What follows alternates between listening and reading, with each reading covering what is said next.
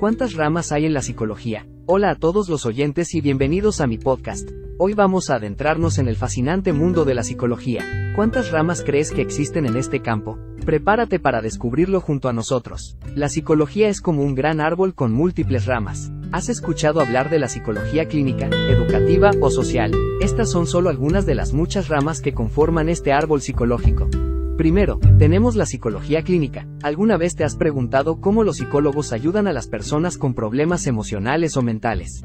Esta rama se enfoca en comprender y tratar diferentes trastornos psicológicos. ¿Recuerdas esos momentos en la escuela que te dejaban pensando en cómo aprendemos?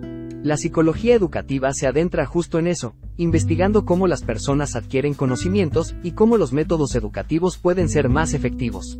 Y no podemos olvidar la psicología social. Esta rama se sumerge en cómo interactuamos con otros, cómo se forman los grupos y cómo influye la sociedad en nuestro comportamiento.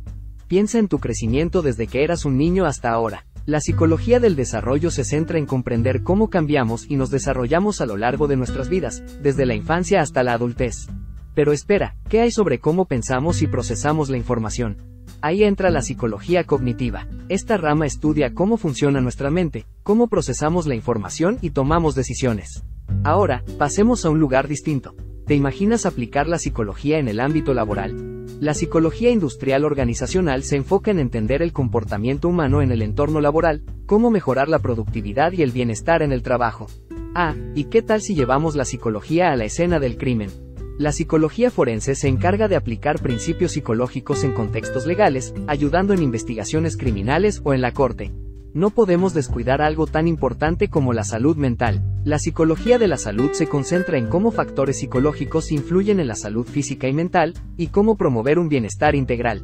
Ahora, ¿eres fanático del deporte? La psicología deportiva se une al juego. Explora cómo la psicología puede mejorar el rendimiento deportivo y cómo los factores mentales afectan a los atletas. Y para completar este recorrido por las ramas psicológicas, no podemos dejar de lado la neuropsicología. Esta rama investiga cómo el cerebro y el sistema nervioso influyen en nuestro comportamiento y nuestras emociones. ¿Quién sabía que la psicología abarcaba tantas áreas emocionantes? Y aquí viene la pregunta para ti, ¿cuál de estas ramas te llama más la atención? Cuéntame en los comentarios y no te despegues, tenemos mucho más por descubrir en este podcast.